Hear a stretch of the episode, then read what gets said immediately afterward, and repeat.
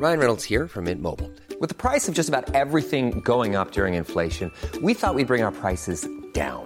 So to help us, we brought in a reverse auctioneer, which is apparently a thing. Mint Mobile unlimited premium wireless. Ready to get 30, 30, bit to get 30, bit to get 20, 20, 20, bit to get 20, 20, bit to get 15, 15, 15, 15 just 15 bucks a month. So, Give it a try at mintmobile.com slash switch. $45 upfront for three months plus taxes and fees. Promo for new customers for limited time. Unlimited more than 40 gigabytes per month. Slows. Full terms at mintmobile.com. Tarde a tarde, lo que necesitas saber de forma ligera, con un tono accesible. Solórzano, el referente informativo.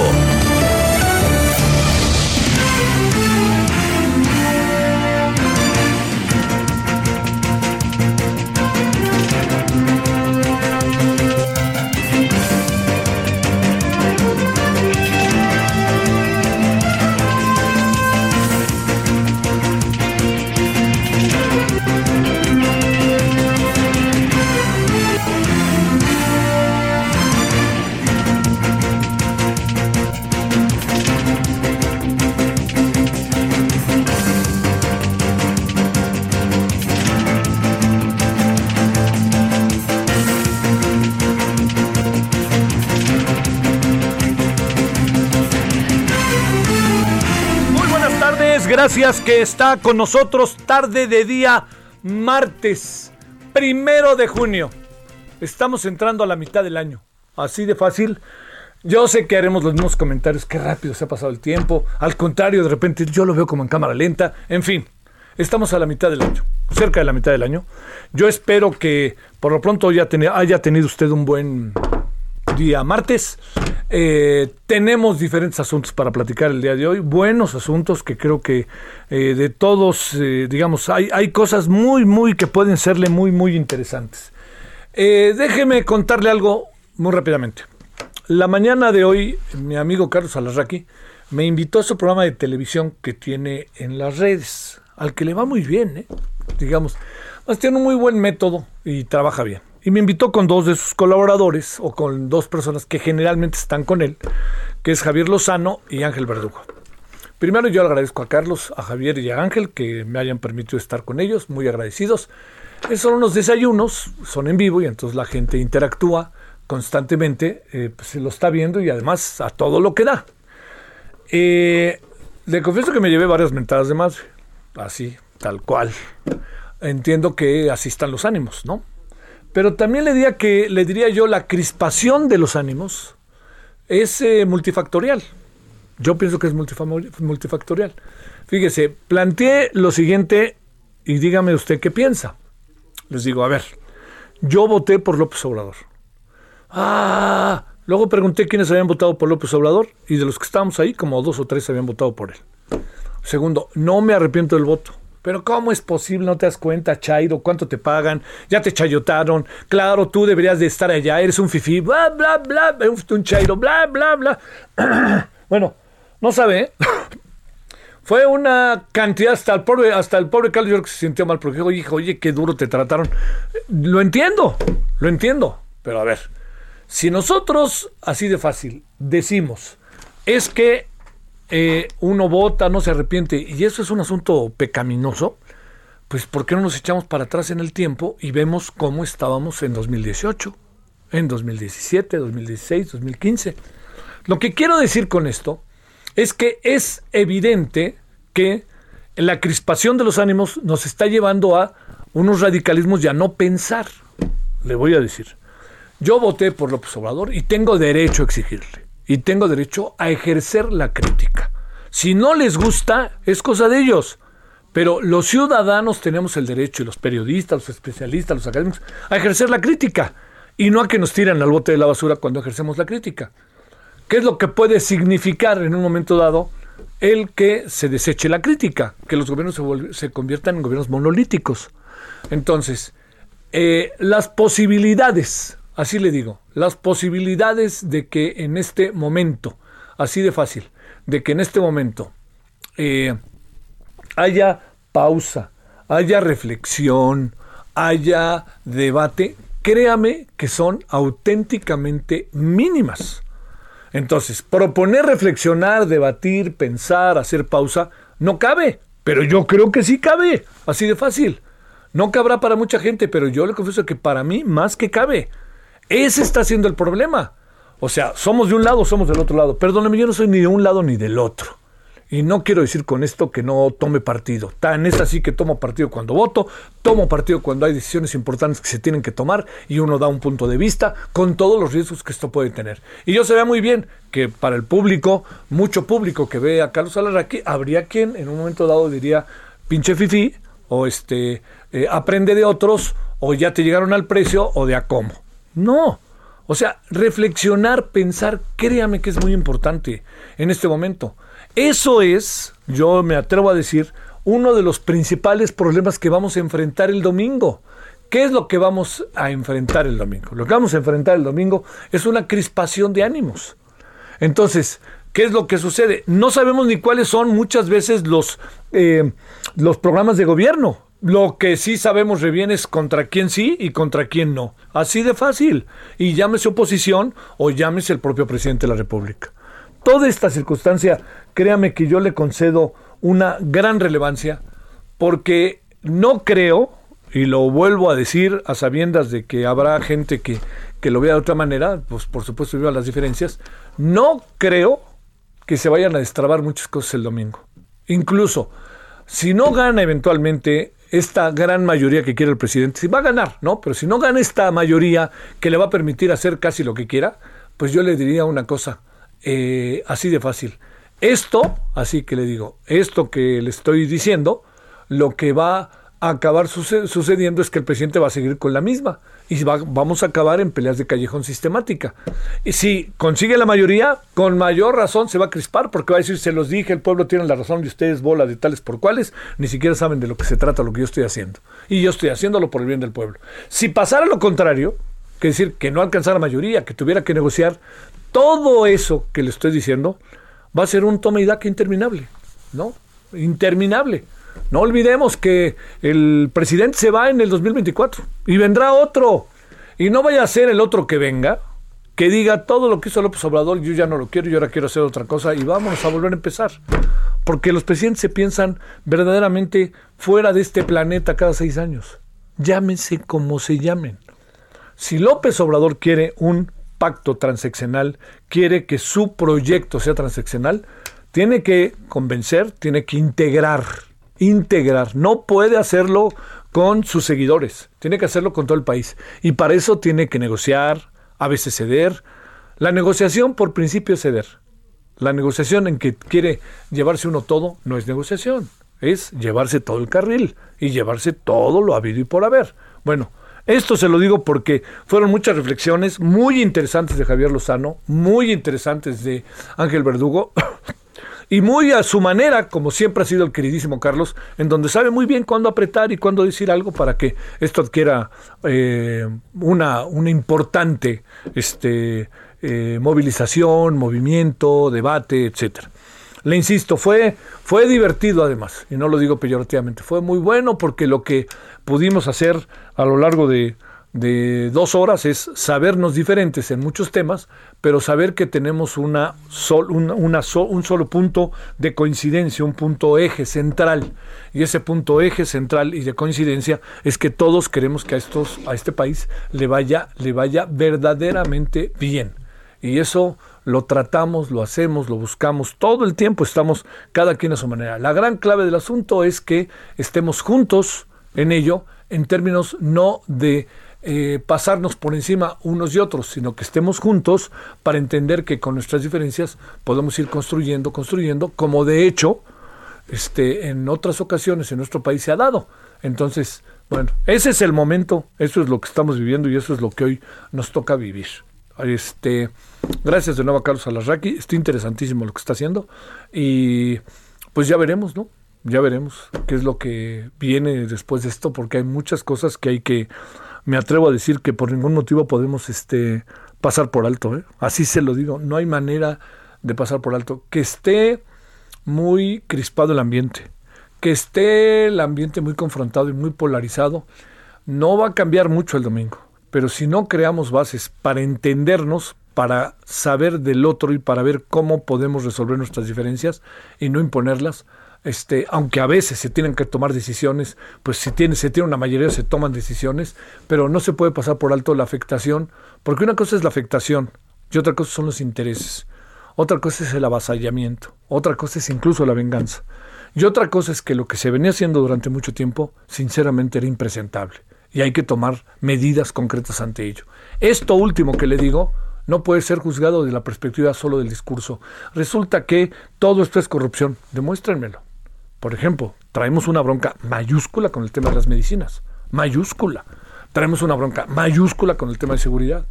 Traemos una bronca mayúscula con el tema económico. Déjeme decirle, sigan ponderando que van a crecer este año 6%, algo así, pero venimos de menos 8%. O sea, eso hay que tomarlo en cuenta. La clave es cómo poder ir revirtiendo en el mediano plazo el asunto.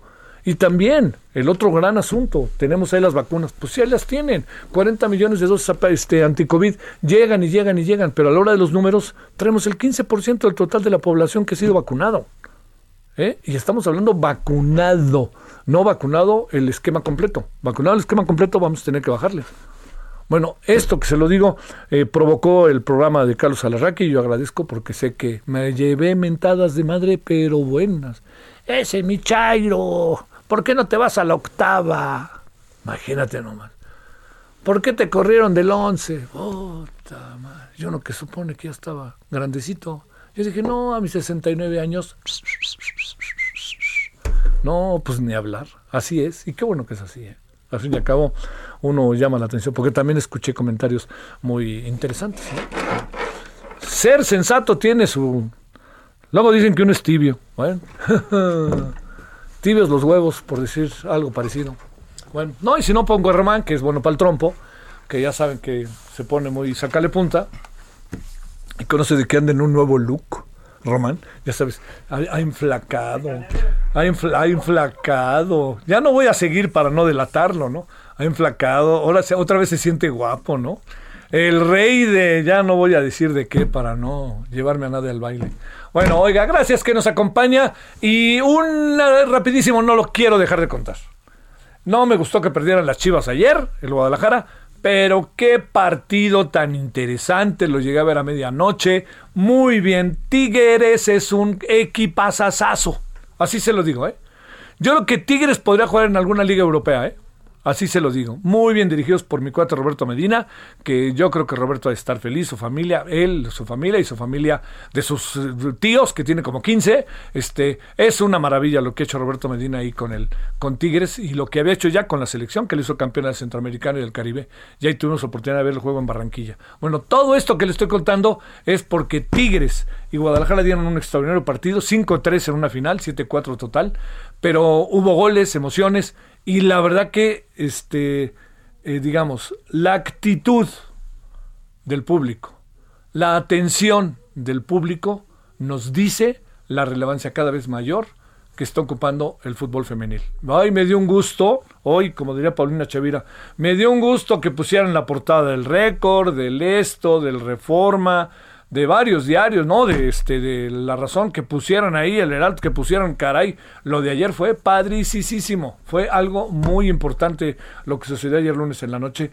Y bueno, Tigres es el equipo de época, es sin duda, el, desde que empezó la liga, Monterrey, Atlas, Guadalajara, en menor medida América, pues ahí están, y esos, pero Tigres es una maravilla. Felicidades a la Universidad Autónoma de Nuevo León, a las chavas, ¿no? A las futbolistas, al propio este Roberto, a todo el equipo que conforma. Y bueno, desde aquí saludos a Mauri Vergara y a Nelly Simón, que hicieron también un gran trabajo. Bueno, vámonos, si le parece, ahora sí, entremos en los asuntos del día, con lo mismo que entramos ayer, porque el asunto no cambia. Vamos a ello. Solórzano, el referente informativo.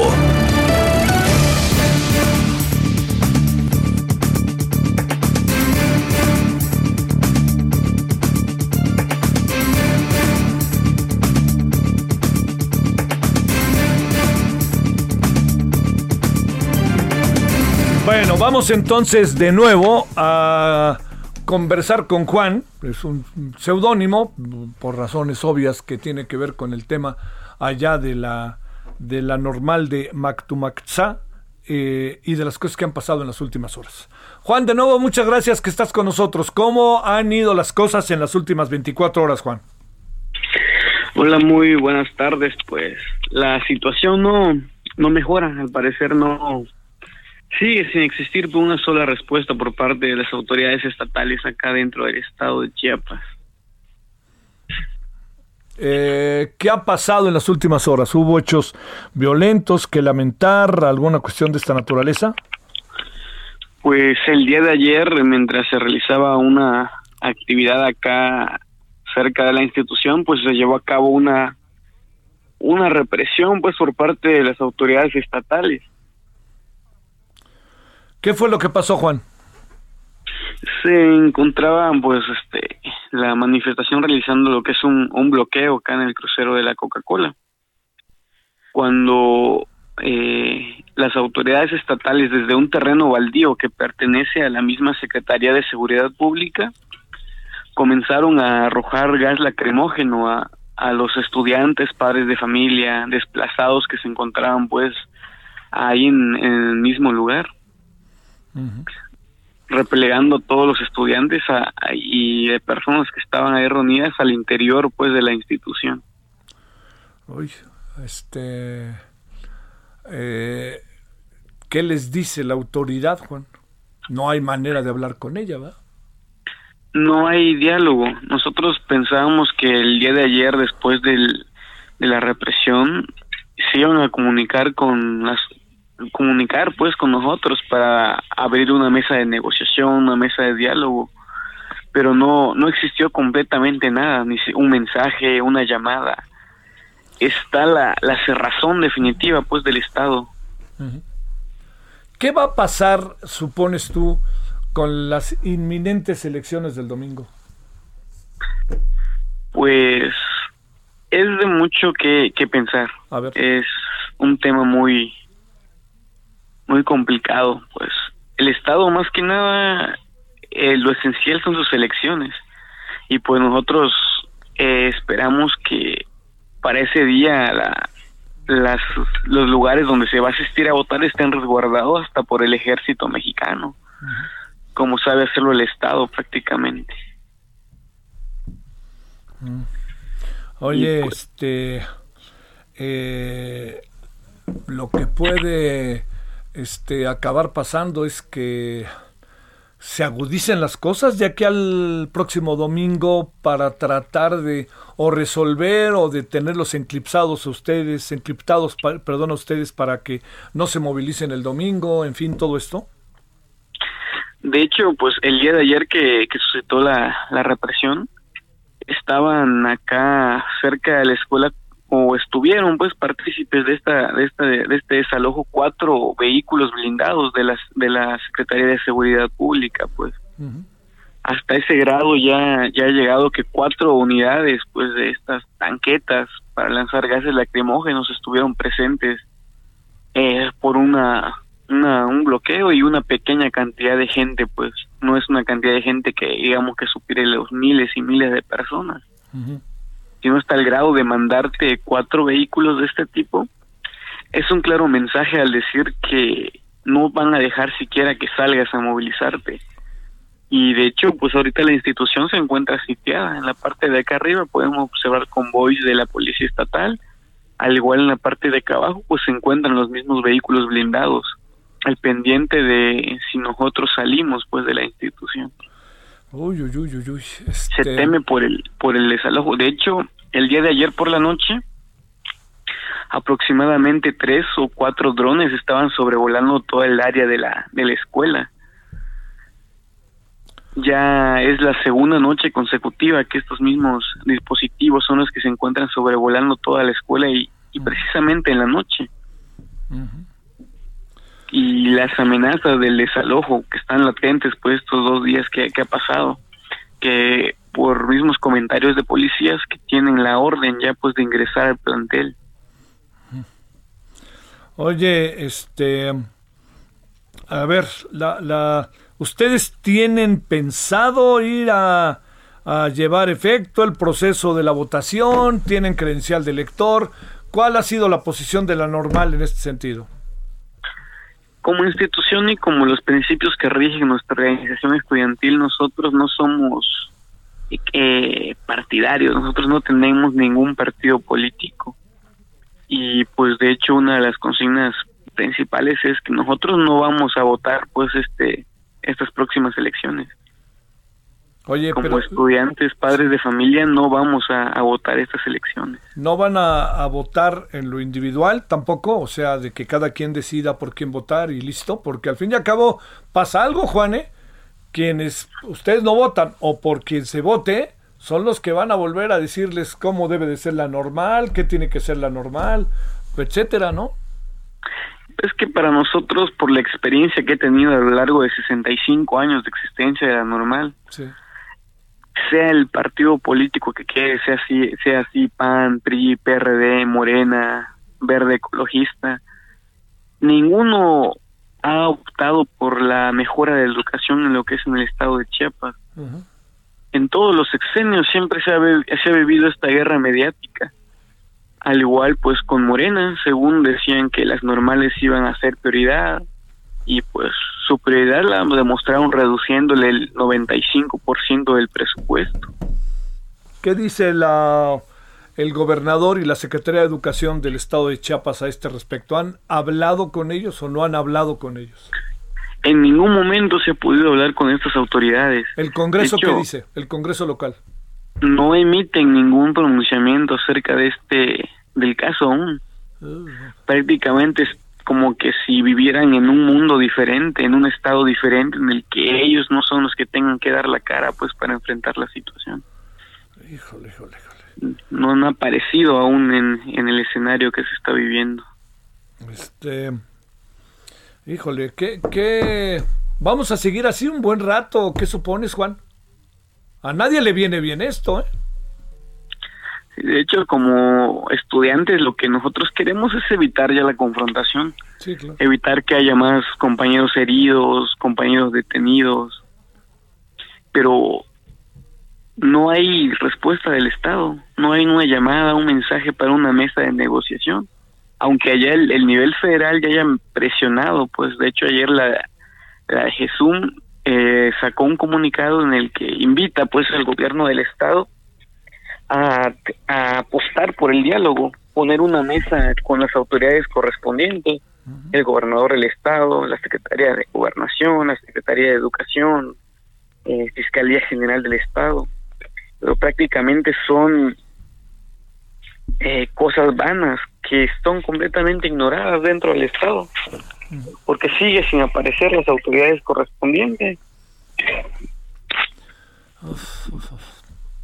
Bueno, dejemos este la charla aquí para volver a hablar la semana que entra después de las elecciones, si te parece, Juan. A ver qué fue lo que se vino dando o si hubiera algo que apareciera de enorme relevancia, inmediatamente estaremos contigo.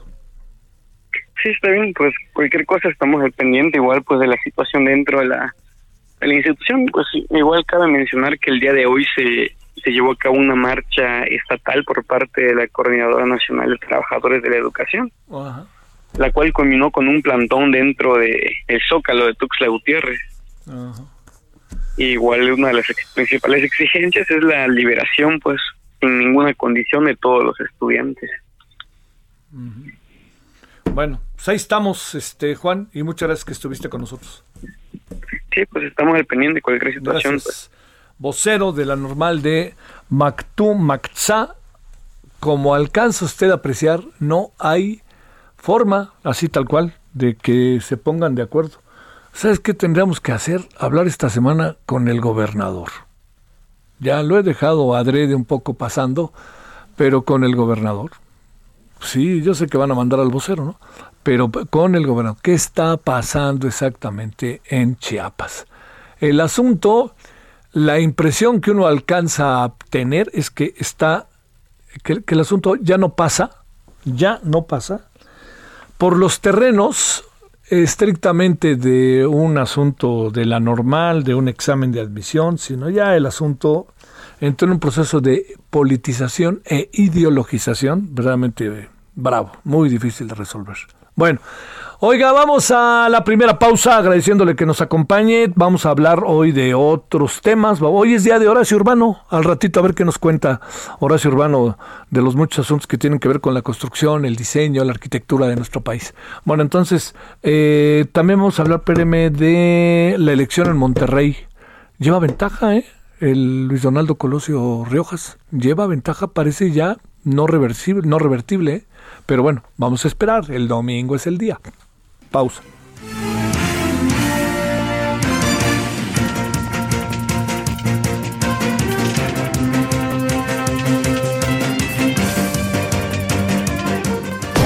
El referente informativo regresa luego de una pausa. Estamos de regreso con el referente informativo.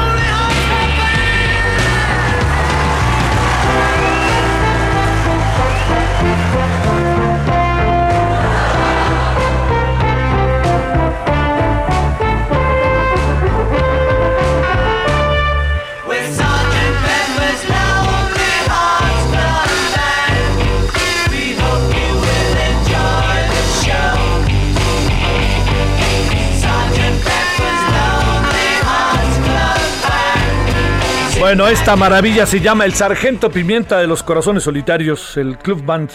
Este es, eh, se convirtió en un disco muy emblemático, ¿eh? No se recuerda su portada. En su portada, que luego fue muchas veces este, reproducida para otras cosas. Pero la portada es maravillosa, es una cosa muy padre. Ahí entraron los Beatles en esta onda ahí como de la meditación y cosas de este tipo que bueno, generó discos como este y también que uno de los Beatles, particularmente George Harrison, se metiera de lleno, ¿no? A todo este camino. Este, por ahí está una canción que hizo muy famoso tiempo después que se llama My Sweet Lord, que fue una canción muy bonita, es muy bonita.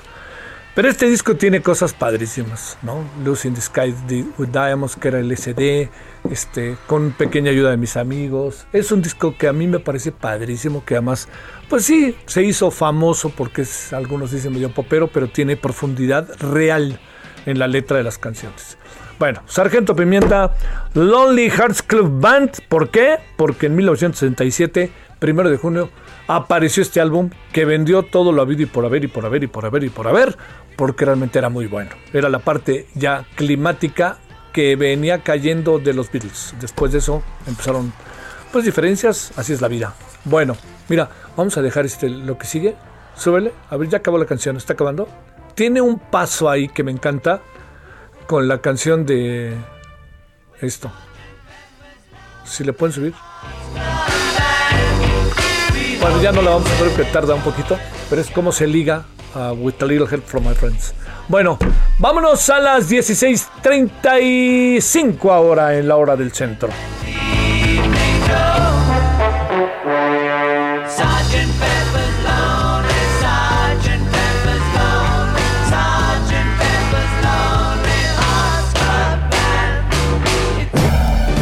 Solórzano, el referente informativo.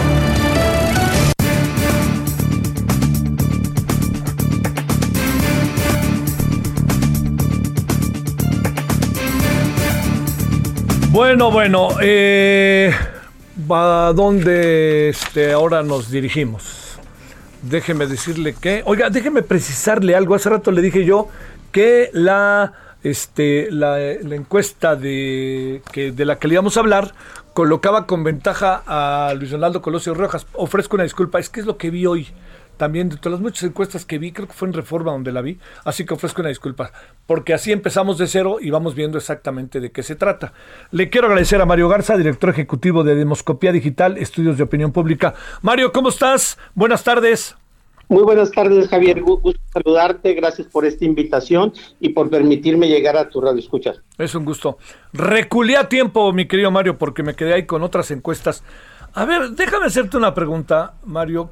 ¿Cómo, cómo, cómo los ciudadanos podemos ver que una encuesta coloque altísimo, coloque niveles de ventaja para uno y, y niveles de ventaja para otros?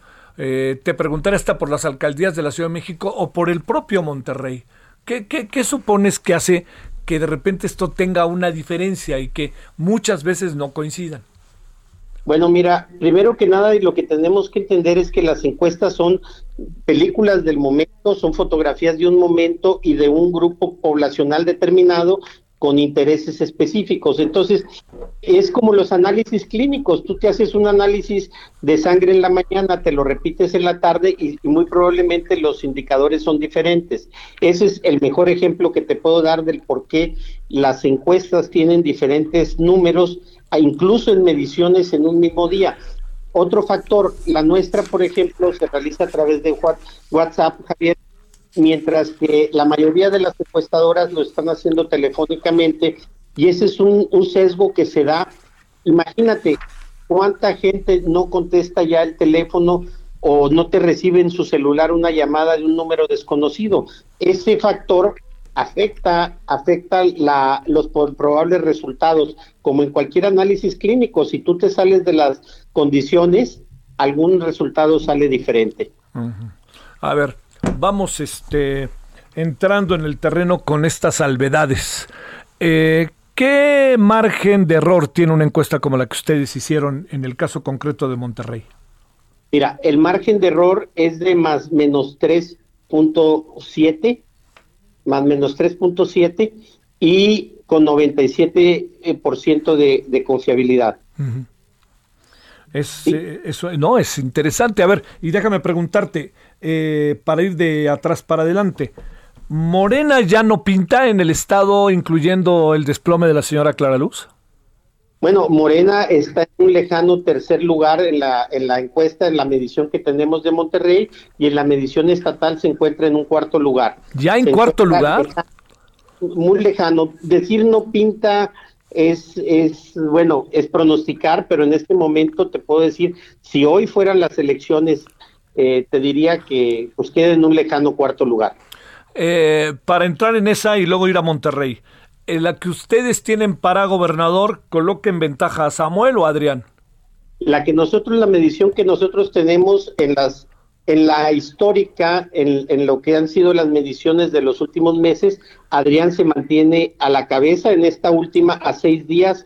Adrián gana la elección con 33.3% de, de aceptación entre los encuestados contra un 28.2 de Samuel García. Eso quiere decir que el margen de error no alcanza ahí, ¿no? Está fuera de lo que llamaríamos un empate técnico.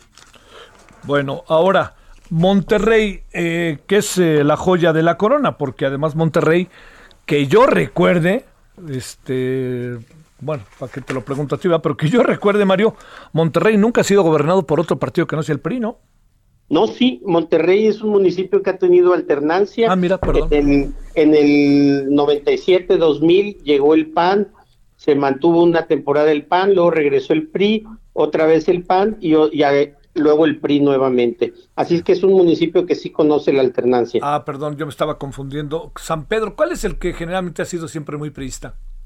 Bueno, en el área metropolitana, Apodaca es el municipio que queda muy priista, en donde es un bastión que se le considera fuerte. Para el PAN ha sido San Pedro y San Nicolás los que se consideraban la joya de la corona. A ver, eh, en algunas encuestas, Luis Donaldo Colosio Riojas está por encima de Francisco Cienfuegos, quizá por diferencias como las que ustedes están marcando, de cinco puntos que no da pie al margen de error propio que tienen las encuestas. A ver, opinemos de esto, hablemos de la de ustedes y cómo ves las cosas, Mario. Mira, lo, lo, que te puedo decir es que en nuestra medición nosotros hemos sido muy responsables, tenemos un, un universo de levantamiento, tenemos una periodicidad lo cual nos da certeza en poder presentar nuestros resultados y tener confianza plena en ellos. ¿Cuáles son los factores que pueden estar interviniendo para que las encuestas o cómo deberían leer ciudadanos las encuestas? Mira, yo te diría, hay encuestas que dan brincos, que de la noche a la mañana un candidato de ir con 14 puntos aparece con 40. Eh, ese tipo de cosas no es normal en un proceso eleccionario a menos que se viniera un terremoto electoral, por llamarlo de alguna manera. Entonces, cuando una encuesta te da esos picos, es para llamar la atención. Concretamente, esas encuestas a las que te refieres, de las que no, no quiero hablar, porque nosotros hablamos de demoscopía digital, solamente te podría decir que curiosamente a las semanas cayeron en sus números para candidatos de Movimiento Ciudadano y se acercaron a los números que tenemos nosotros con relación a la elección de gobernador. Entonces, este, adelante, adelante. Digo, eso es lo que te podría comentar. Nosotros nunca hemos tenido picos, nuestras mediciones han sido constantes, las vemos contra los fenómenos sociales que se van desarrollando y son coincidentes. Vaya, las elecciones tienen sus momentos de, de fuerza, de, de caída y las mediciones han ido reflejando esas fortalezas o esas caídas de los candidatos, ¿no? Entonces, eso es lo que se está viendo. Coincidentemente, si tú revisas la, prensa en Nuevo León, te darás cuenta que hay una desaparición en las calles de la campaña del candidato Colosio, mientras que el candidato Francisco Cienfuegos ha reforzado su, su campaña. Y concretamente te puedo decir, el periódico El Norte es el quien ha ido, el Grupo Reforma, quien ha ido manteniendo a la cabeza a los candidatos de, Movimiento Ciudadano, concretamente en la gubernatura y en la alcaldía de, Monterrey. En lo que te decía, por ahí hubo un pico de la noche a la mañana y después de un fallido debate que se dio en sus instalaciones, eh, sus números lo colocan muy cercanos a los que nosotros traemos con relación a Adrián de la Garza. Esto es... Ah, adelante, adelante, Mario, adelante. Perdón, estos son nuestros números con relación a la gubernatura. Con relación a Luis Donaldo, te digo, han sido constantes. En este momento gana, al día de hoy, si la encuesta coincide con, con una votación, si fuera la votación, de acuerdo a nuestras mediciones, no tenemos duda que ganaría Francisco Sinfuegos la alcaldía de Monterrey. Oye, eh, a ver, ahí déjame plantearte, Mario, eh, ¿significa esta idea que varias personas nos han dicho que a Morena no lo quieren dejarlo entrar los ciudadanos este, neoleoneses al Estado porque no se ve por dónde pueda aparecer en otros municipios que son importantes la presencia de Morena? No, no veo a Morena ganando San Pedro, ¿no? Bueno, mira, yo diría en este sentido, por un lado, creo que Morena no, no tuvo la, fortaleza para entrar a la entidad. Déjame te digo, porque incluso en nuestras mediciones, la candidata a gobernador en su, en, a finales del año pasado, principios de este año, iba, iba en las preferencias, digamos que estaba en la pelea por la final. Sí. Este, y en este momento está en un cuarto lugar, es decir, algo sucedió en su campaña. Creo que muchos podemos inferir qué es lo que sucedió, pero algo sucedió en su campaña, para no especular, que la hizo descender tantos puntos. Mira, yo te diría que esto de las elecciones es como una final de fútbol. A ver. Tú te puedes comportar durante el torneo de una manera y al llegar a la liguilla es un nuevo torneo. Así que las encuestas son algo similar, ¿no? Tú vas durante todo un tiempo en una posición, pero el día de la elección las cosas pueden eh, tomar su propio rumbo por las estructuras y por una serie de cosas. Esto se tiene que analizar cuando se lee una encuesta, no es nada más leer los números que ella presenta, ¿verdad? Oye, eh, no hay manera de que Clara Luz reviva, ¿verdad? Yo no encuentro por dónde pudiera en este momento la candidata de Morena y otros partidos revivir, toda vez que ya estamos a dos días de que es a un día de que se detengan las campañas y a cuatro días, cinco días de la elección. Entonces, no hay por dónde eh, pudiera remontar eh, el doble de los puntos que trae, es decir, 17 puntos para entrar a la pelea. Volvemos, tendría que ser un fenómeno eh, estruendoso, ¿no? Algo que, es casi imposible. Bueno, este Nuevo León se va a pintar en lo general de qué color? ¿De qué color crees que se va a pintar en lo general? Mira, en lo general te diría que se pinta del rojo, del tricolor, entendido que la ciudad de Monterrey, de acuerdo a nuestros números, la gana Francisco Cienfuegos. Eh, Apodaca la gana también el, el PRI o, su candidato César Garza, entendiendo que en Guadalupe hay disputa, entendiendo que en Juárez también hay posibilidades, en Santiago, estoy hablando de los municipios conurbados, y en donde no gana queda, de acuerdo a nuestras mediciones, en el área en segundo lugar. ¿Qué te quiero decir con esto? Esto es, esto es congruente con la estatal, porque es mentira que la mayoría de la gente vota cruzado. La gran mayoría de la población de nuestro país todavía vota lineal, vota en una misma marca.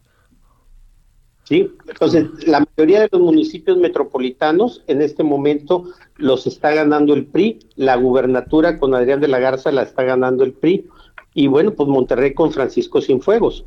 ¿Fue un boom momentáneo lo de Samuel o fue un momento o fue un espejismo o qué fue? Yo creo que fue campaña de redes sociales. Vaya, eh, creo que respondo las preguntas. Es un momentum, es un tanto espejismo en función de que eso mismo, mira, eh, aquí en Nuevo León lo vivimos, el fin de semana fue su cierre, y ni el periódico, hoy, hoy en el mismo periódico El Norte reconoce que no tuvo convocatoria. Entonces, lo digo porque es el medio que lo ha estado empujando, de tal manera que no tuvo afluencia su cierre de campaña. Eso no quiere decir que la gente vaya o no a votar, pero son momentos de fuerza que en todas las campañas te, dan una, una, tendencia de por dónde se puede comportar la gente. Si tus seguidores no salen a acompañarte en tu fiesta, difícilmente se comprometen para ir el día de la elección. Sí, o sea, eso es eso es algo natural en los procesos electorales. Bueno, este eh, los estudios que han hecho han, eh, los han extendido a otros estados o únicamente se han concentrado en Nuevo León, Mario. No, estamos midiendo los 15 estados que tienen elección a gobernador. Eh, hemos estado midiendo las 15 candidaturas a gubernatura. En este momento, de acuerdo a nuestras mediciones, eh, 10 estados se los llevaría Morena. El PRI se estaría llevando dos, el PRI en alianza, no el PRI solo, dos estados, y el PAN solo y O en alianza se estaría llevando tres. Por ejemplo, eh, Curi se estaría llevando Querétaro y la alianza con el PRI, con el PRD, se estaría llevando Michoacán y San Luis Potosí. eh, ¿en Sonora no les alcanza o también es un espejismo eh, en relación a lo que era una gran ventaja de este hombre y que ahora ya ha sido alcanzado por la alianza? Ok, en Sonora, fíjate que es, es como el caso Chihuahua, donde por momentos se dieron cambios. Sonora en este momento estaría con posibilidades de ganar Durazo. En este momento estaría por ganar Durazo. Sí subió Ernesto Gándara, es decir, sí se acercó a la pelea, pero en este momento no, no le alcanza en la medición que tuvimos, eh, que dimos a conocer a los seis días, no le alcanza para ganar. Sí está cercano, volvemos, es como el caso Chihuahua, que en el caso Chihuahua el PAN iba con mucha fuerza y en este momento ya aparece eh, Juan Carlos Loera de Morena en un empate, en un empate técnico, pero arriba de la candidata del Partido Acción Nacional. Es decir, las elecciones son fenómenos vivos, que eso es lo que hay que entender. cambian, cambian. A claro. ver, oye, el tema también que me hace muchas bolas, te lo confieso, de Campeche. Ahí sobre eso, ¿qué podrás decir? Porque eh, la señora Laida Sansores estaba con un primerísimo lugar, luego bajó y ahora otra vez me dicen que va adelante. Mira, te lo voy a poner muy fácil. En enero, Eliseo Fernández traía cinco puntos con nosotros de Movimiento Ciudadano. En este momento va en segundo lugar. Laida Sansores apareció en las primeras mediciones arriba. Iba ella eh, eh, en los liderazgos, digamos, estaba en la pelea. Sin embargo, desde alrededor del mes de mayo, eh, más o menos, no traigo ahorita el histórico a la mano, pero aproximadamente abril, mayo, Cristian Castro empieza a posicionarse en el primer lugar en una tendencia creciente, que eso en la estadística se valora muchísimo, porque hay, hay continuidad, hay movimientos. Laida en esa misma proporción iba bajando, pero vimos cómo Eliseo Fernández fue repuntando, al grado que ahorita Cristian Castro podría ganar la elección si fuera la elección el día de hoy, y en segundo lugar quedaría Eliseo Fernández. Laida en un tercer lugar, cercano al segundo, pero bastante distante, bastante distante del primer lugar. Bueno, este, bastante distante Laida Sansón. No, no, no. Es que en estas elecciones, en estas elecciones, donde está tan reñido porque dejan de hacer elecciones eh, bipartidistas para que se conviertan en tres fuerzas, cinco puntos es, suficiente.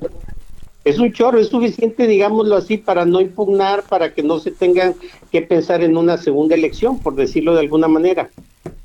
Mm. Bueno, presumes que el domingo el PRI se podrá llevar la alianza del PRI Campeche, que en segundo lugar quedará el PAN y en tercer lugar quedará la IDA. En esa presunción, en Campeche sí, Cristian Castro queda en primer lugar, el Movimiento Ciudadano. Movimiento Ciudadano, perdón, sí. Y Laida con Morena en tercer lugar. Todas estas cosas que han aparecido estos días sobre Alito, el tío, en la jornada, ¿pegan o no pegan o se vuelven muy de círculo rojo? Mira, yo creo que primer punto habría que revisar eh, la cantidad de, personas que llegan a los medios impresos. Esta es una realidad que nos guste o no, se tiene que dimensionar también. Y por otro lado, creo que después de ver cómo algunas, eh, pues, ¿qué te digo? Algunos medios han jugado eh, al golpeteo, lo vimos en el caso de Reforma, el periódico Reforma en Nuevo León lo tenemos muy dibujado. creo que la gente ya no hay tiempo para que afecte. Si estas, si estos golpes hubieran salido hace 15 días, a lo mejor las repercusiones y las sonancias y resonancias pudieran afectar. A este momento te digo que fue algo tardío. Bueno, este... eso es la, ese es análisis, perdón, ya eso se sabe de lo que es medición para entrar a la parte del análisis y la interpretación de, de los fenómenos, ¿no? Eh, ¿Tienen algo para que sea muy en breve, que se nos acabe el tiempo, querido Mario? ¿Algo sobre la Ciudad de México? Bueno, en la Ciudad de México, déjame te comparto, creo que te puedo decir rápidamente, la, el, el factor de la línea 12 sí ha ido afectando. ha habido un descenso leve en las preferencias hacia Morena. Vamos a ver vamos a ver cómo se comporta. Estoy ahorita moviéndole a la No te preocupes porque se nos acaba el tiempo nomás. De las 16 alcaldías, ¿cuántas Morena? Ándale, no traigo el número, estaba buscando Pero no va a ganar todas, ¿verdad?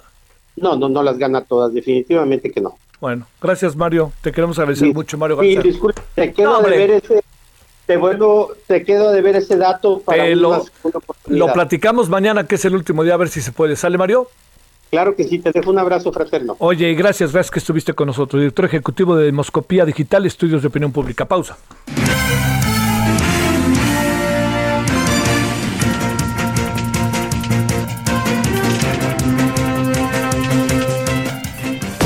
El referente informativo regresa luego de una pausa.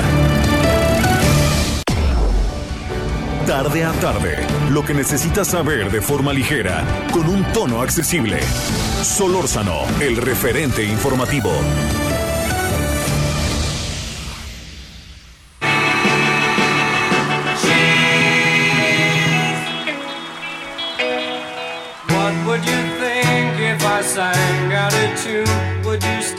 love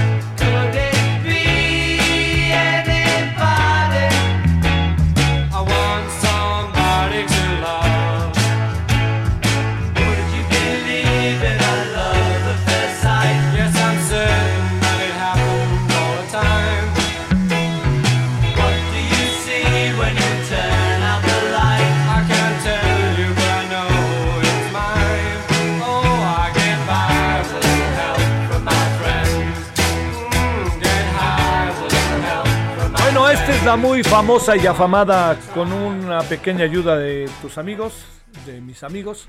Este, que es una canción que se convirtió, como usted lo sabe, muy emblemática, muy importante, este, del disco del Sargento Pimienta. La he, oído muchas versiones. Hay una de Joe Cooker que como me gusta, una versión maravillosa de Joe Cooker, pero le quiero decir que este el primero de junio de 1967 se dio a conocer en Reino Unido este disco que sí cambió muchos esquemas hasta musicales. Bueno, ahí tiene a los Beatles con una pequeña ayuda de mis amigos. And I'll try not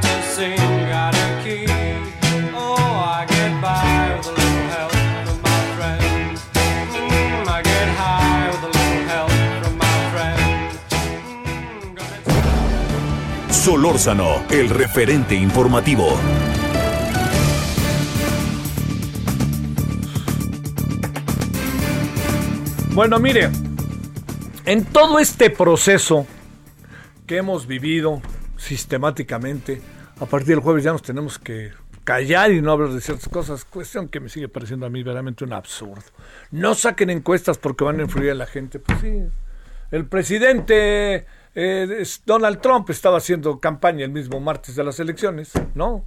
El presidente de México le dice, no, ya no puedo hablar, y ahora sí dice, bueno, ya no vamos a hablar esta semana. Pues sí, pues señor, las- le- el proceso electoral empezó en septiembre y resulta que usted dice dos días ya no voy a hablar y ya con eso, pues no. Bueno, por eso hay que hacer algo ahí. Hay que hacer algo. Yo creo que tenemos que pensar cómo diseñar todo este asunto. En algunas cosas hemos avanzado muchísimo, pero en otras no. Y hay que pensar eso, que es todo un tema. Bueno, En este mismo marco hay muchos grupos a los que a veces no gustan, pero que se han preparado y que están dando toda una batalla para invitar a votar, ¿no? Por ahí anda esta campaña que cada vez tiene más fuerza, que este votar es de chingones, que cada vez tiene más, más este peso por todos lados. Eh, hasta playeras ya hay y todo, hay toda una parafernalia padrísima respecto a esto, pues si todo sirve para que la gente vote, vote. Otra de las cuestiones es la de creo en mi país. Eh, hoy platicábamos con Carlos Alarraqui incluso de esto de votar de chingones, este, eh, de, de la importancia que puede tener. Bueno, esa es una y listo. Creo en mi país es otra de las campañas que buscan por encima de todo votar, animar, dar a conocer muchos elementos que conforman el proceso electoral. Eh, Paul Ojía Flores es vocero oficial de Creo en mi país y director general de Tu Elección. Paul, ¿cómo has estado? Gracias, buenas tardes. ¿Qué tal, Javier? Gusto estar contigo y saludos a tu auditorio. Gracias. A ver, cuéntame, ¿qué primero es esto? Ya sabes que los ONGs y todas estas cosas están muy señaladas. ¿Qué es Creo en mi país primero?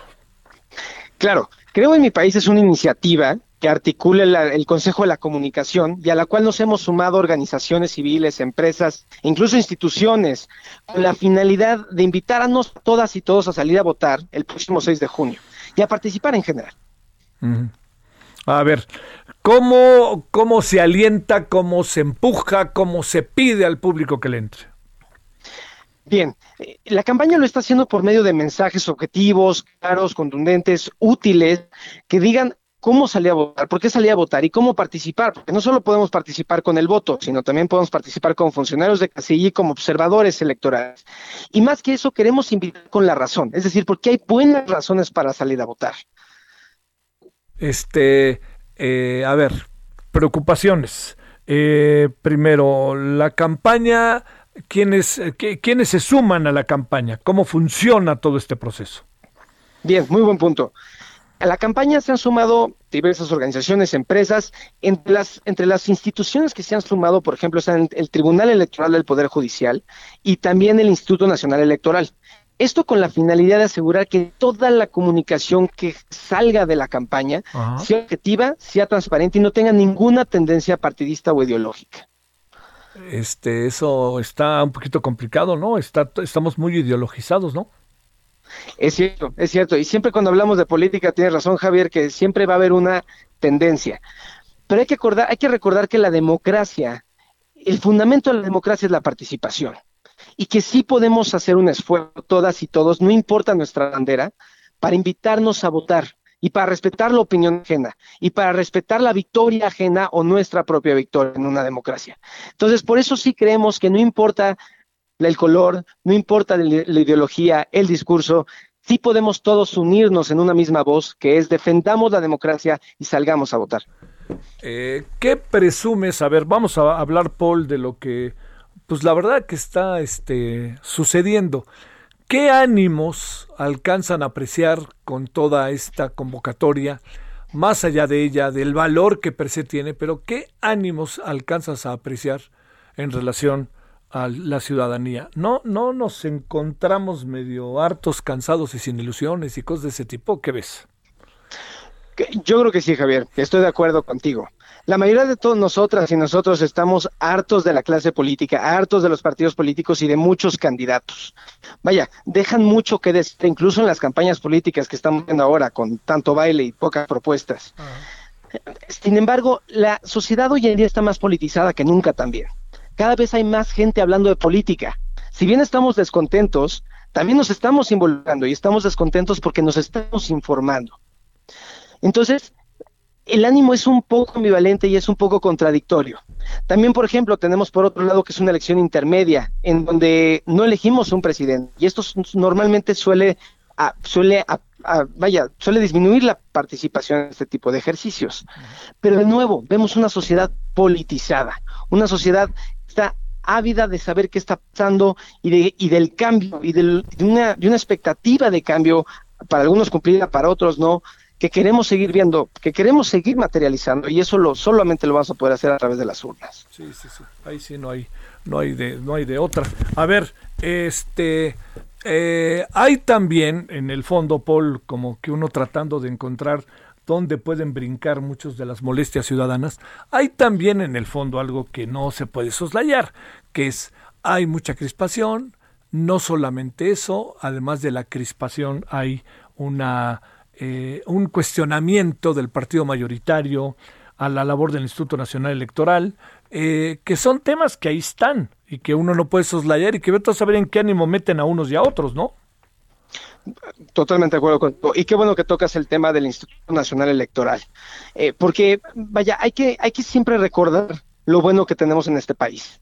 Y de las cosas buenas que tenemos son nuestras instituciones democráticas, que son el producto de décadas de procesos y procesos y procesos de avances democráticos para la libertad de expresión, para un conteo transparente de los votos, para una transparente presentación de candidaturas.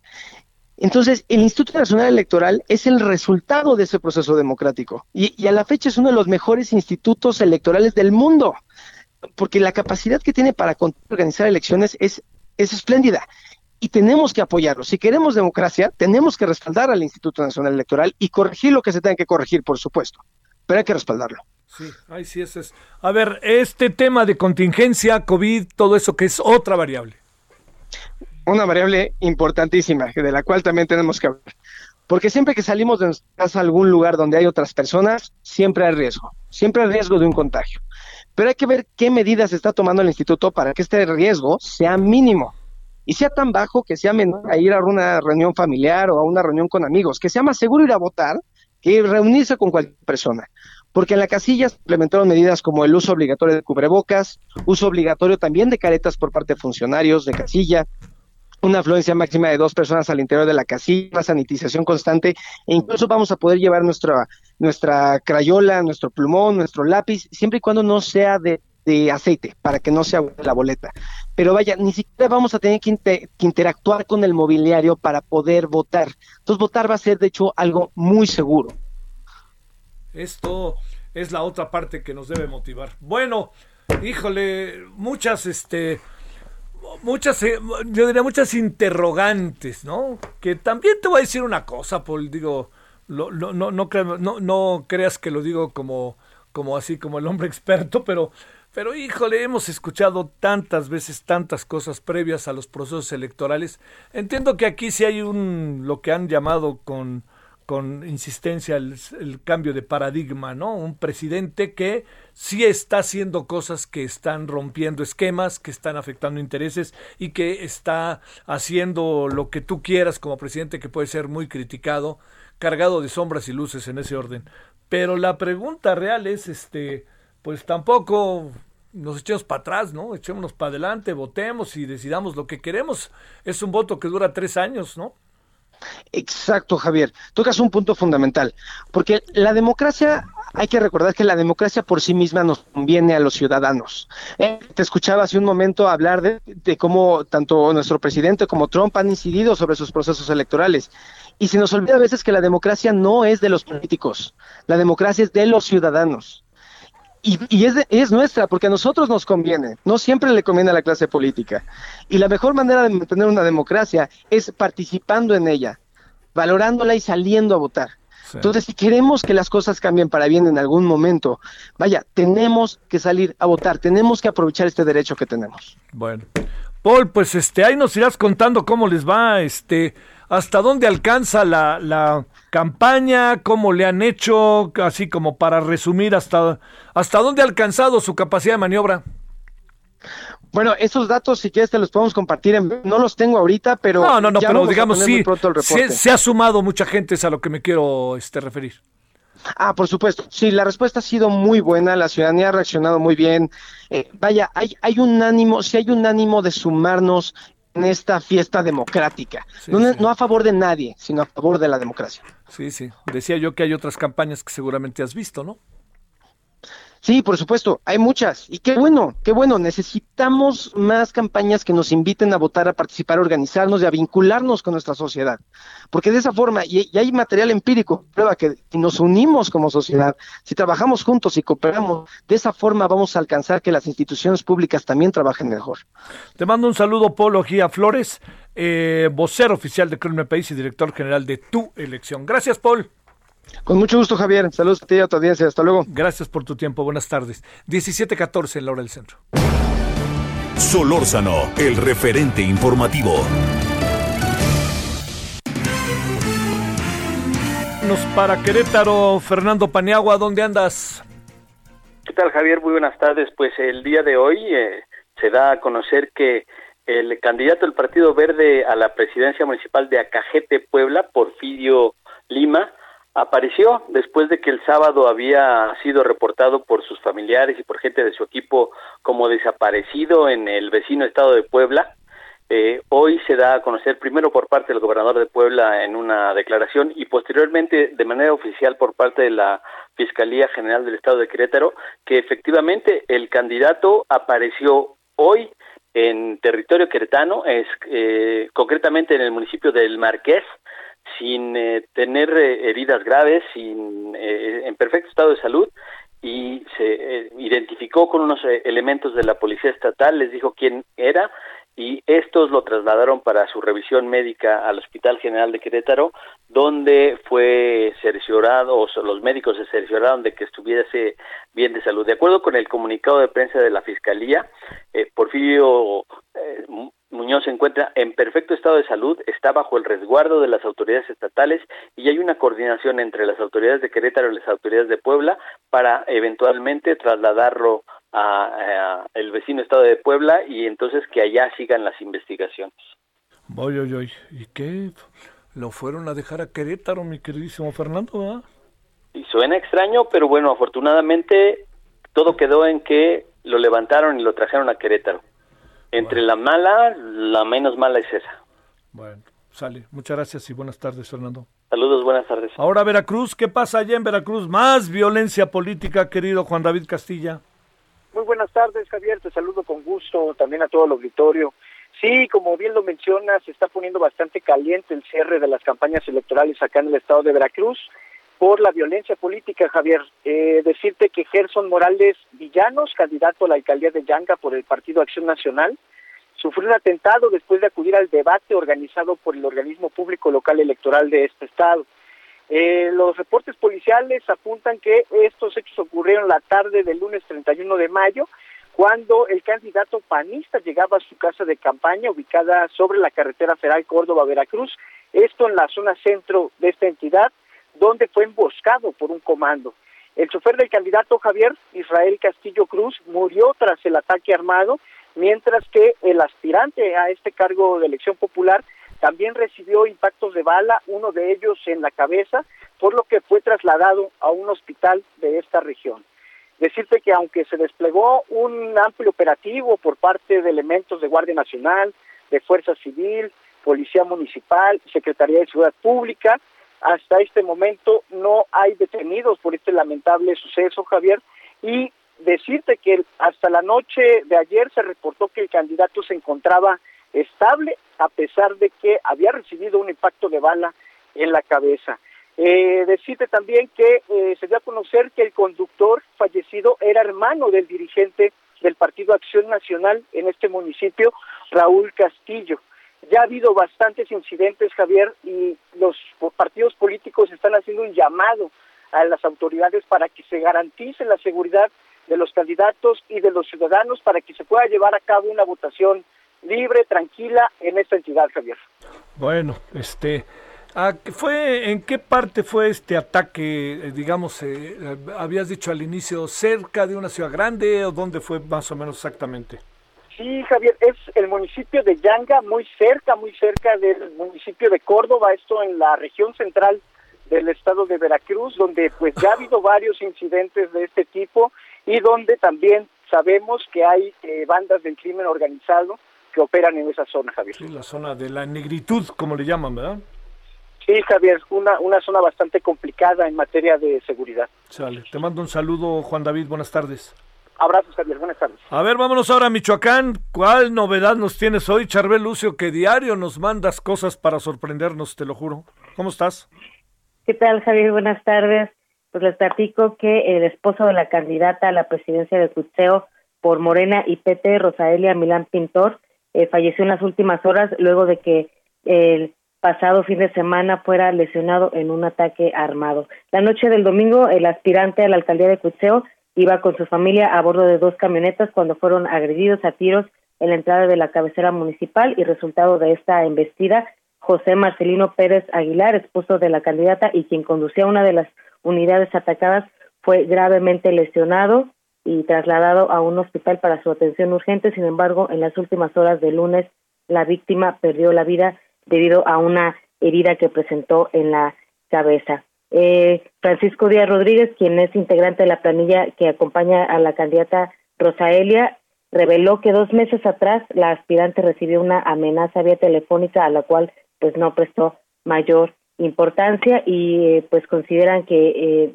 detrás de este ataque pues seguramente está el tema de la contienda electoral aunque eh, pues no han señalado a un presunto responsable de estos ataques y bueno en otro tema te platico que en la región Tierra Caliente en el municipio de Aguililla nuevamente volvieron los bloqueos carreteros hoy eh, pues la carretera Aguililla Patzingán amaneció bloqueada por un camión de carga. Esto detuvo la circulación por cerca de tres horas debido a que, como no hay presencia de corporaciones de seguridad, pues tuvieron que ser eh, los propios civiles los que tengan que mover estas unidades y esperar eh, pues a que se pueda reabrir la circulación. ¿Y por qué se fueron las autoridades? Pues eh, luego, antes eh, de la jornada violenta que ocurrió en días pasados, recordarás todos los bloqueos y quemas de unidades en la Tierra Caliente, pues fue precisamente ese día cuando los pobladores pues corrieron a pedradas y a huevazos a elementos de la Guardia Nacional y de la Policía Michoacán, por lo que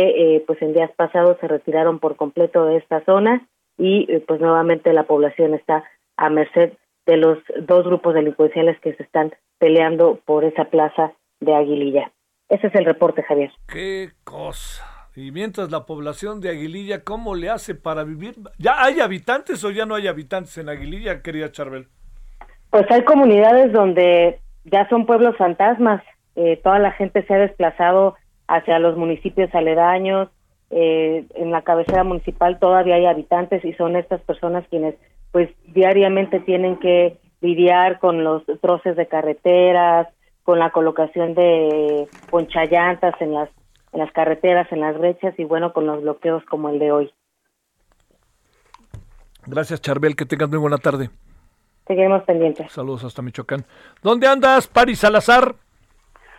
Buenas tardes, eh, Javier, amigas, amigos de los de México, siguiendo las actividades del presidente Andrés Manuel López Obrador, quien esta mañana en Palacio Nacional reconoció que se registran incrementos de contagios de COVID-19 en algunos en algunos estados y municipios del país, pero que ya se están atendiendo. Señaló que hay una disminución de contagios y fallecimientos a nivel general en el país, pero que hay un repunte en Quintana Roo y Colima. Afirmó que en general en el país hay una disminución de la pandemia y lo más importante de todo es que hay una disminución en el número de fallecimientos.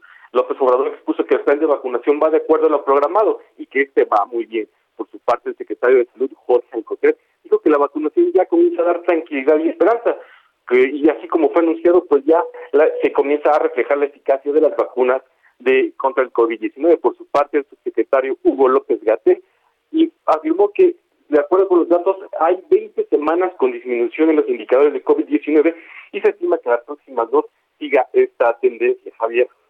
No, Oye, este, ¿qué otros temas? Tuvimos también ahí las elecciones, parece, ¿no? Y ahora sí ya no voy a decir nada, dijo, claro, ya acabó el proceso.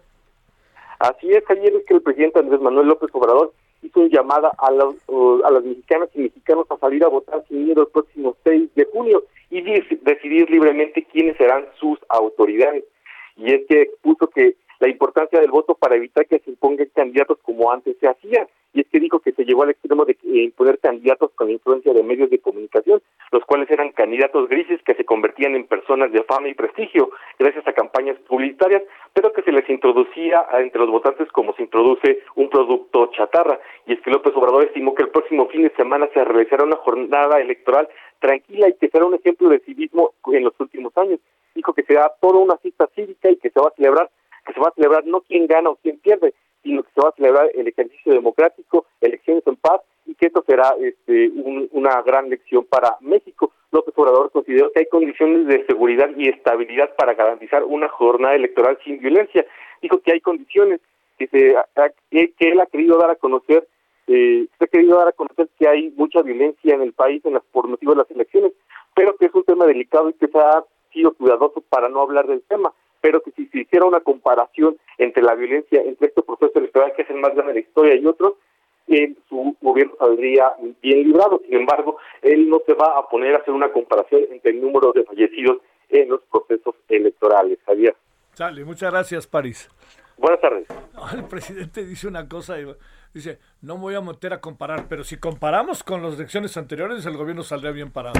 Yo ya no voy a hablar, pues ya no va a hablar, a- por favor, ahí sí, con todo respeto al presidente, ¿no? Esto no, no, no, no lo veo caminando en esta lógica real de la política, del cumplimiento, de lo que puede detonar, lo sabemos bien, su voz, y sobre todo el marco del Estado de Derecho, ¿no? Que eso es lo que o sea, a veces se viola la ley para denunciar a los que violan la ley. Pues así no. Pausa.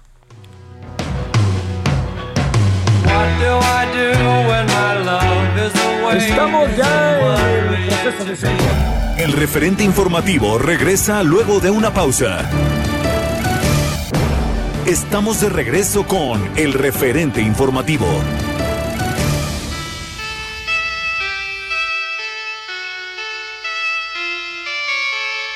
Picture yourself in a boat on a river with tangerine trees and marmalade skies.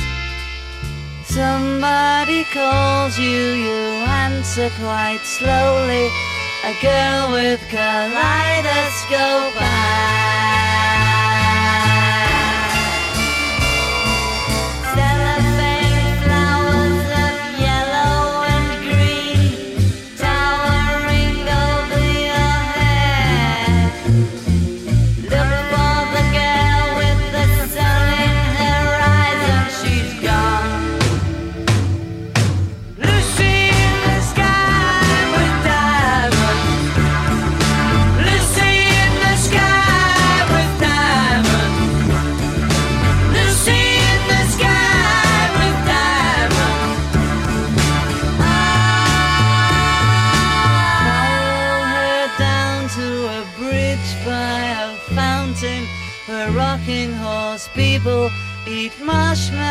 Pies.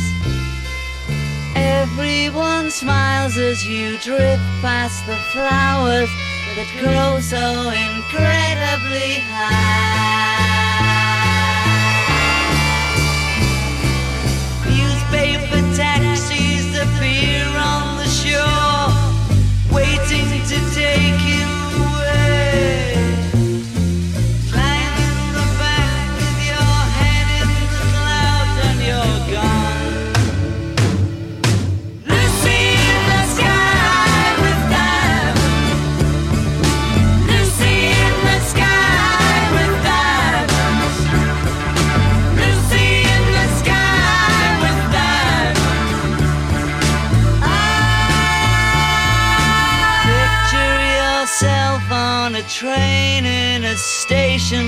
with plasticine pauses with looking glass ties. Un ratito Lucy in the Sky with Diamonds de The Beatles. Eh, fue de las canciones muy emblemáticas, muy, muy emblemáticas de este, de este disco, ¿eh? Muy, muy emblemáticas. Pero bueno, a ver qué le parece. Eh, el recuerdo. Es eh, en un día como hoy de 1967 se dio a conocer en Reino Unido, en Inglaterra, este disco que rompió todo tipo de récords. El Sargento Pimienta, el Club de Corazones Solitarios.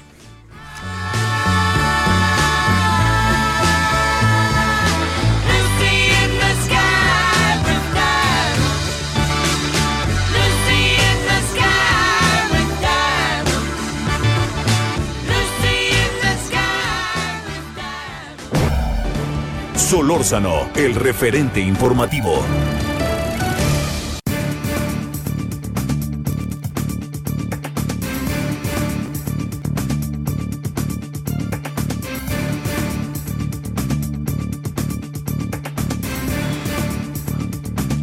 Bueno, le agradecemos a Marco Sosa, licenciado defensor público federal del Instituto Federal de Defensoría Pública del IFDP. Esas son las iniciales del Instituto Federal de Defensoría Pública. Licenciado Marcos, ¿cómo estás? Buenas tardes. Buenas tardes, Javier. Bien, gracias. Un saludo a ti y a todo tu auditorio. Gracias, eh, tú que estás con nosotros.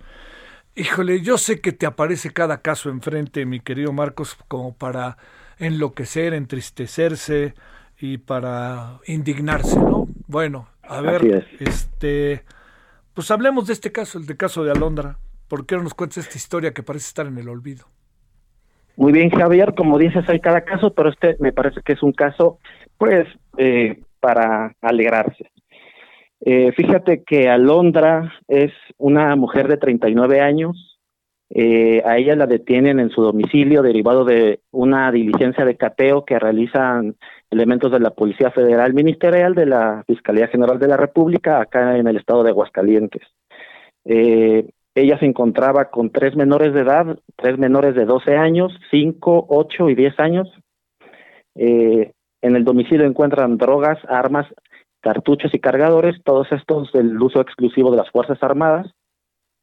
Y derivado del cateo, pues la ponen a disposición primeramente de un agente del Ministerio Público de la Federación y posteriormente a disposición de un juez. Eh, ya cuando está con el juez, se apertura un proceso.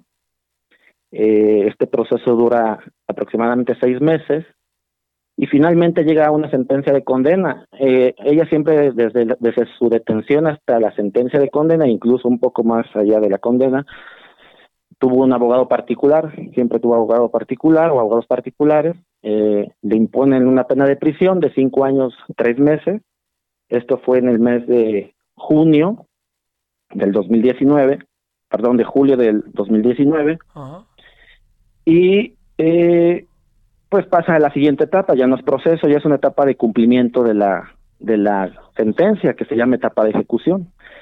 Eh, ella está con sus sigue con sus abogados particulares hasta el mes de octubre del año 2019 en que decide revocarlos porque pues le, le hicieron la promesa primeramente de sacarla durante el proceso y posteriormente durante la etapa de cumplimiento de la pena, pero no no fue así. Entonces ella decide revocarlos. Por ese motivo, eh, pues nombran a un abogado del Instituto Federal de Defensoría Pública, en este caso me tocó a mí el asunto, y pues me empapo de, todos los documentos que hay en el expediente, eh, establezco alguna estrategia de defensa a seguir para poder, mm, pues, de alguna manera, ya sea mm, promover un amparo, que de hecho sí se promovió, o eh, solicitar una sustitución de la pena privativa de libertad que le impusieron por una no privativa de libertad eh, o a través de una medida de seguridad. Entonces, bueno, se, se reúnen las pruebas, eh, los documentos, algunos testimonios, vamos a una audiencia, en la audiencia se plantea al juez eh, la pues la, necesidad de que ella o más bien de los de los hijos de ella por estar cerca de su madre, por convivir eh, como lo hacían antes eh, de que fuera detenida con ella. Máxime que en ese momento ella ya era la única o la principal cuidadora, porque cuando ella se encontraba detenida, quien cuidaba a sus menores eran algunos vecinos y ocasionalmente una hermana que ella tiene. Pero pues el cuidado era mínimo, eh, realmente los, los niños estaban pues ya sufriendo las consecuencias de que su señora madre estuviera privada de la, de la libertad. Tenían afectaciones psicológicas, de comportamiento, lloraban mucho, no querían ir a la escuela y pues todo lo que implica ello, ¿verdad? Sí, claro. Eh, bueno, por ese motivo entonces se le plantea al juez esta situación y se le hace ver que lo que se pretende pues es tutelar o, o proteger los derechos de, estos niños, el interés superior de ellos.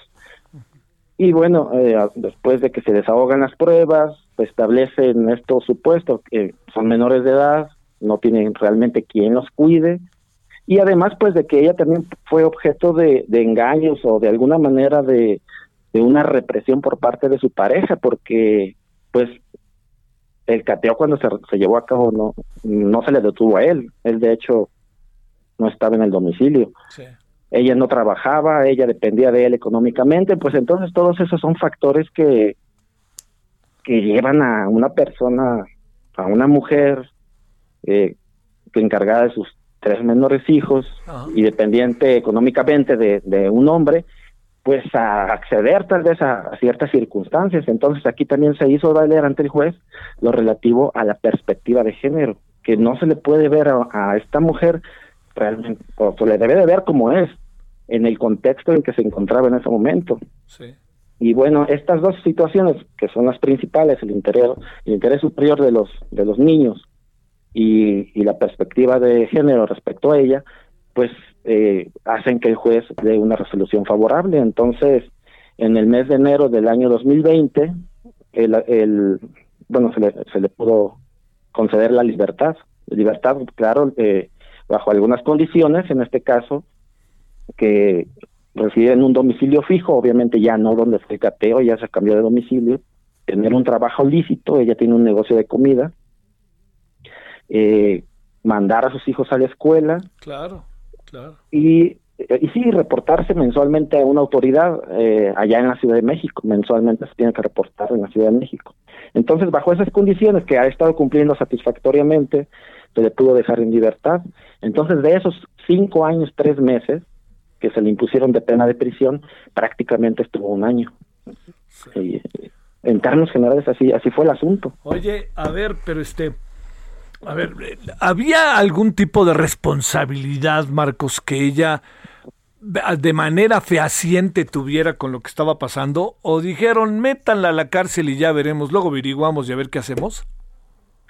Pues es que en el momento de que se de que se llevó a cabo el cateo, pues ella era quien se encontraba en el domicilio. Pues e- en ese momento tenía pues la posesión de lo que ahí se encontraba. A lo mejor se eh, las armas y todo lo que se encontró ahí, pues no se encontraron tal vez a, a, a- primera vista, se encontraron en alguna recámara ahí, pues escondidas, pero como ella se encontraba ahí, pues desafortunadamente así así fue. Entonces la detuvieron y, y la, la procesaron y le impusieron de hecho una sentencia de condena de cinco años tres meses. Wow. Así es. Oye, este, ¿y cómo va la vida de la señora y sus hijos? Y me imagino que no sabemos absolutamente nada de el marido o de lo que es la pareja. No, eh, eh, bueno, por lo que ella me ha contado, ella no sabe nada ni quiere saber, ¿verdad? Sí, de hecho, claro, quiere- no, Pero los hijos, No. los hijos son de la pareja. Sí, los hijos son de ellos, pe- pero, pues él igual se desentendió de ellos. No, no, pues este. ¿Y Entonces, alguna alguna indagatoria lleva cárteles o alguna cosa así o al- alguna cosa de esta naturaleza o, o realmente saben poco? Mm, realmente no, no, no sé, yo no sé con exactitud realmente. pero no- saben poco, no sé. pues. Así es, poco, poco de esa situación. Sí. Así es, Javier. Bueno, oye, pues es una gran noticia, ¿no? Como sea. ¿Quién le devuelve estos años de la vida a Londra y a sus hijos? Ese es un asunto que, que no también se tiene que litigar, te pregunto, Marcos. Así es, ¿no? Y la verdad que es una gran satisfacción para, para el Instituto Federal de Defensoría Pública poder atender este tipo, este tipo de asuntos, pues porque son personas que se encuentran en estado de vulnera- de vulnerabilidad. Aparentemente es fácil decir, no, pues es que ella estaba dentro del domicilio y sabía que se encontraba y que no podemos saberlo. Y, y así como en el contexto que te lo cuento y que se lo cuento a tu auditorio, pues podemos advertir que realmente estaba sometida por una, por una persona, pues, que, que no le importaba ni ella ni sus hijos, ¿verdad? Pues híjole, pues ahora sí que Así es, Javier. Qué vida esta. Bueno, oye, pero la señora de salud, salud mental, salud física va mucho mejor. No, mucho mejor, te digo, ella tiene su negocio, su negocio ahí en su domicilio y, y está bien porque le da tiempo también de atender a sus hijos, no tiene que salir a trabajar, entonces ella puso un negocio y, y pues ah, todo marcha bien hasta el momento. Híjole, Ujú. bueno, pues es una buena noticia de repente en medio de situaciones tan apremiantes que, que se viven en el país, en la ciudad, en todos lados, ¿no? No es un asunto mira- solo de nosotros. Así es, Javier, si me permites, para que tu auditorio pues también tenga conocimiento, los servicios de, de Defensoría Pública Federal son totalmente gratuitos Y hay un teléfono que, que lo voy a proporcionar para que Por ustedes favor, estén enterados. adelante. Es un- e- este teléfono está disponible las 24 horas, los 365 días del año. Es el 800 2242 426. Repito, 800 2242 426. Y e incluso pues eh, el Instituto Federal de Defensoría Pública tiene presencia en las 32 entidades federativas del país. Entonces, eh, es, es un- es una institución muy importante, muy noble, de verdad. Sí, la verdad. Bueno, pues buen trabajo, mi querido Marcos, en verdad, ¿eh? Para cómo andan las cosas, No. muy buen trabajo. Gracias, licenciado Marcos Sosa. No, de nada. eh, Buena tarde a todos. Gracias, muy, muy buenas tardes, Marcos. Ahora 17.44 en hora del centro. Solórzano, el referente informativo. Balance Inmobiliario es presentado por Centro Urbano. Estrena hoy Casa Odepa en 20. Grandes promociones en Tecámac, Querétaro, Puebla, Cancún, Playa del Carmen y Monterrey. Tu mejor hogar e inversión está en 20. Búscanos en 20.com.mx.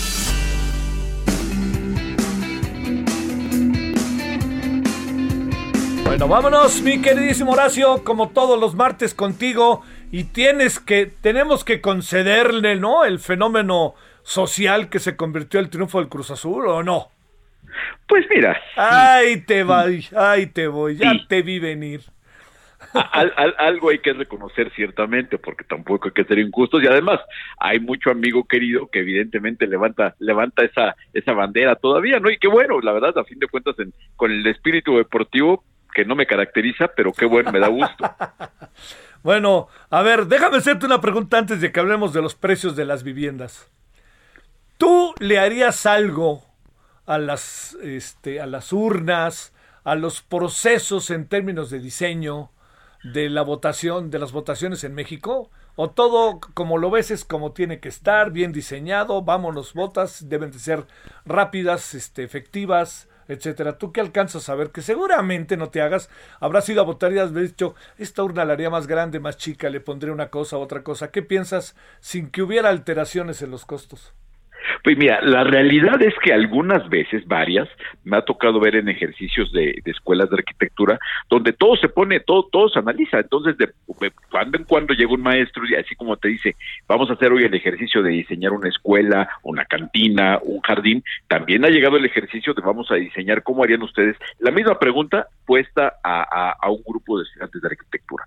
Y al final, fíjate que el resultado acaba siendo muy similar a lo existente porque parte del tema es lo que sea práctico, entonces el tema de que sean las urnas en cajas de cartón, que sean eh, doblables, apilables, ligeras, eh, eh, el tema de que las urnas haya cierta transparencia para evitar para evitar que la gente se encierre, el tema de que haya cierta forma de circular para evitar eh, ma- malas prácticas, todo aquello. Entonces resultaría que al parecer el, el, el, el formato físico de, de las urnas y del proceso de los de los apartados donde se hace la votación, pues la verdad es que es que es muy eficiente.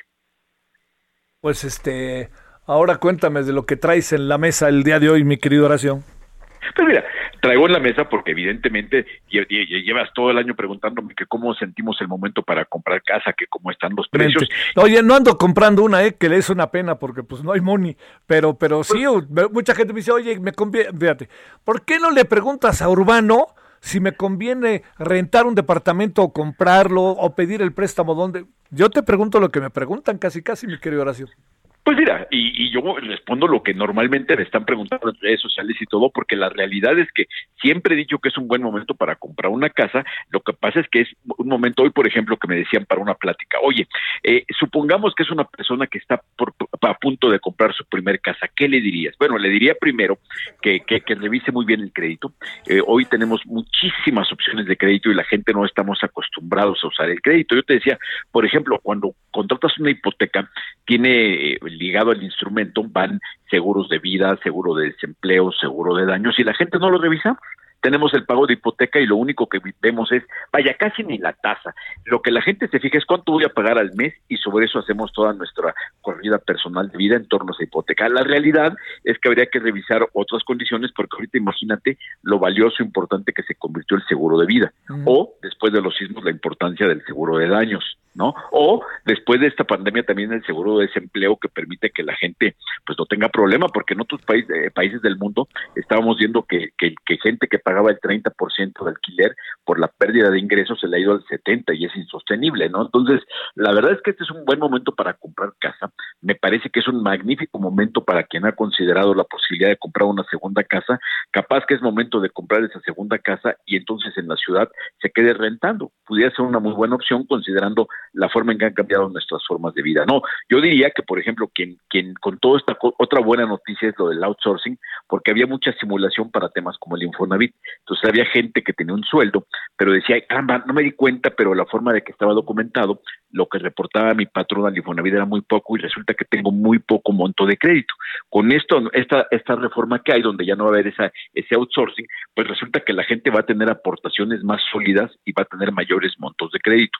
Los precios de las casas, que es un tema importante que me han preguntado, no han subido. Fíjate que me dicen, oye, es que la vivienda se ha encarecido en la Ciudad de México. Y ahí te va el punto. No es que la vivienda se haya encarecido, es que el promedio se ha elevado porque ha desaparecido la vivienda económica. Ahorita es más fácil que si tú recorres la ciudad, es más fácil que encuentres una vivienda de un millón de dólares que una de un millón de pesos, ¿te imaginas?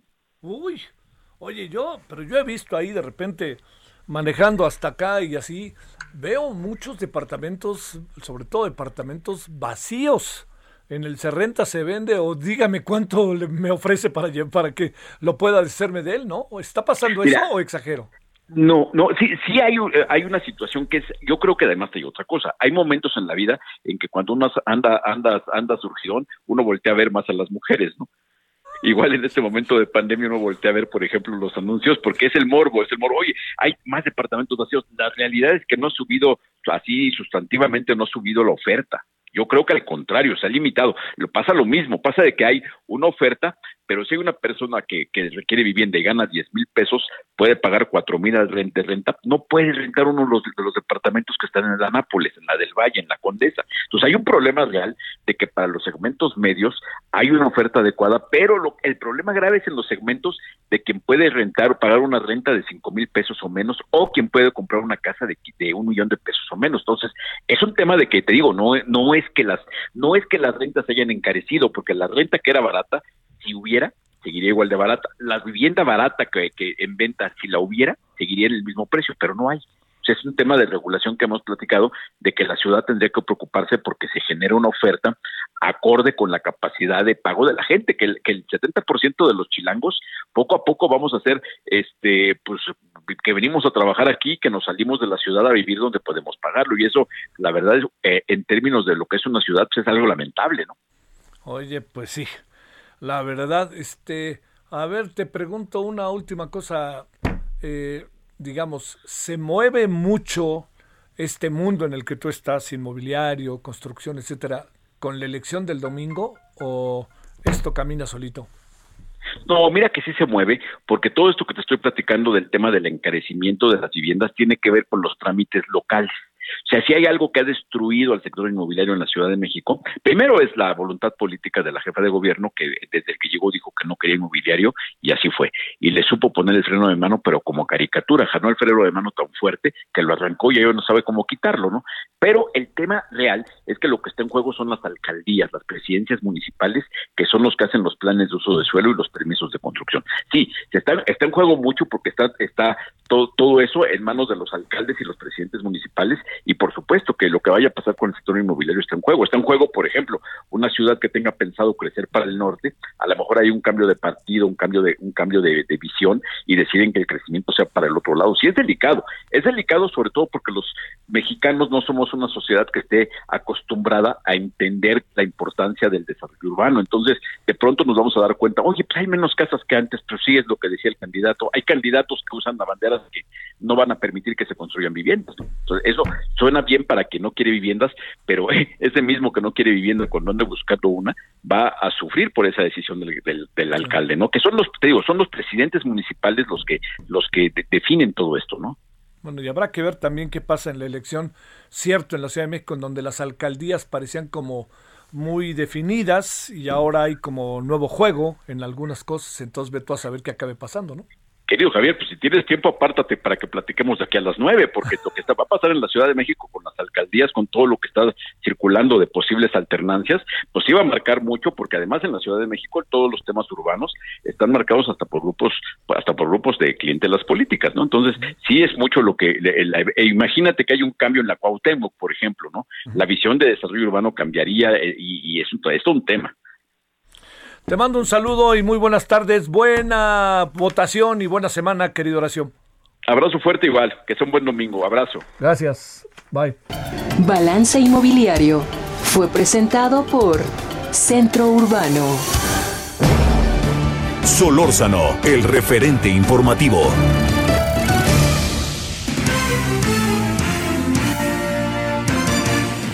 Este, a ver, espéreme. Mire, para ya en la noche daremos más detalles y se estará enterando. Eh, vemos que según www.borderreport.com, el programa que mantenía refugiados en México es oficialmente terminado por Joe Biden. Asunto importantísimo, ¿eh? A ver qué nos dicen en la noche. Pero asunto importantísimo, la verdad. Bueno, oiga, ya nos vamos en la noche, pues hablaremos tantito de este tema inevitablemente. Hablaremos de los ánimos rumbo a las elecciones. Hablaremos con Marta Bárcena, nuestra colaboradora, embajadora de todos los martes. ¿Sabe con quién vamos a hablar? Con Jorge Hank Ron, el candidato de, a la gubernatura de Baja California una vez más. Y le vamos a entrar al tema de algo que está pasando de manera muy, muy, muy, muy lamentable, ¿no? Que es el tema de la de los perfiles de los feminicidios que se han estado dando. Bueno, pásela bien, hay tarde todavía hasta el rato.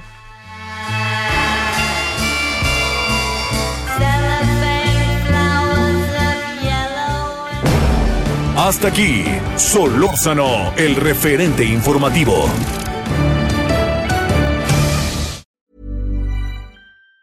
Even on a budget, quality is non-negotiable. That's why Quince is the place to score high-end essentials at 50 to 80% less than similar brands. Get your hands on buttery soft cashmere sweaters from just 60 bucks, Italian leather jackets, and so much more.